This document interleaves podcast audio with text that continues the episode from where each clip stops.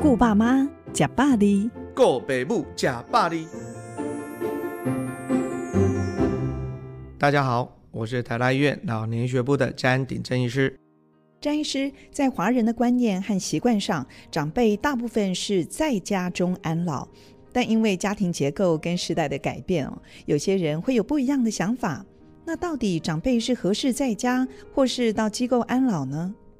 呃，这其实还是要牵扯到我们之前讲的吼，就是说，如果一个老人家吼，他的这个生活功能很好，那而且本来有自己的家嘛吼，那当然就是选择在家安老，可能是最呃适宜的方式。好，可是呢，呃，还有一些状况会发生，譬如说，本来呢，他是跟小孩一起同住。结果小孩结婚了，可能就离开了嘛，吼，然后结果呢，他可能变成两老或者自己住，那有时候会觉得说啊，我可能有一点无聊寂寞啊，对不对，吼？那所以就有一些像养生村，吼，那养生村甚至还有一种叫做青银共居，哈，就是说我这个住的地方也有老人家，也有年轻人可以负责照顾老人家等等，吼，这样子的一个方式，吼，就是让一群人，哦，一起来共住。那这样子的时候呢，就会让这个生活比较不会那么无聊，因为大部分都有很多的活动，那你就不会说，哎，两老就一个人关在家里这样子。好，那除此之外呢，如果说有一天我的生活功能慢慢的变差，那这时候可能就要考虑了哈，就是依照生活功能不好的程度。有时候我们说，诶，台湾很流行说可以请外劳嘛，哈，这是一个解决方式。可是因为毕竟外劳不是专业，哈，有时候也不是说外劳就可以解决所有的问题。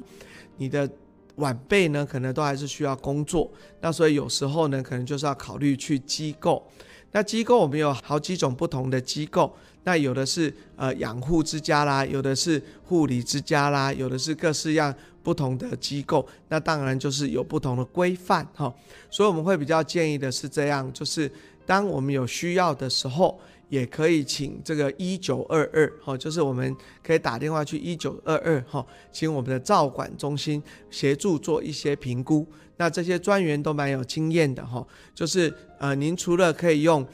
国家的长照的资源之外，哈，他们也可以提供一些建议，说如果真的要去机构，去哪边会比较好。那我们也还建议说，如果真的要去机构之前，希望可以的话，就是爸妈跟这个晚辈一起去看过那个机构，因为才知道说未来住的地方，哦，呃，我们常讲，哦，就像我们竹东分院有一个护理之家。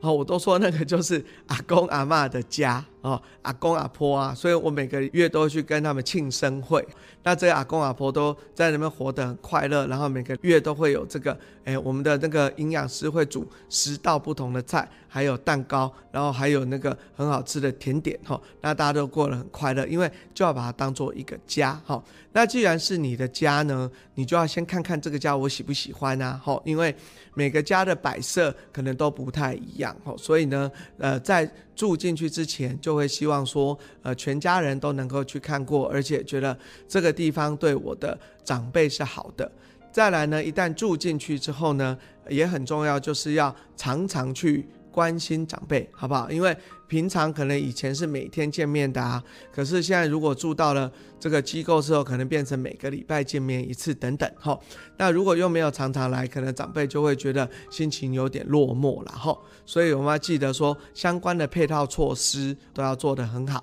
那这样长辈也会觉得说，诶，我只是换了一个新的家，又多了人来照顾，可是我的子女还是跟以前一样的关心我，那这样子我就会活得很快乐。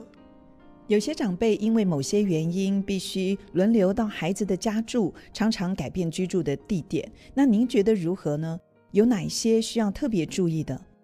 啊，好的，当然这个是因为这个家庭的。呃，所谓的组成啊，大家轮流嘛，哈，这件事情当然是无可厚非。可是比较重要的叫做交班 哦，好不好？加上我们医生啊，白班跟晚班要交班的意思是一样。假设一个月啊换班的时候就要交班一次，哈。那交班的重点当然是叫做健康的交班哈，因为平常如果已经住久了，饮食习惯可能都已经很熟悉。可是健康的部分，譬如说，诶，这个每三个月呢是带去台北看医生的，对不对？可是呢，我这个月住台北，第二个月住新竹，那第三个月住的是高雄。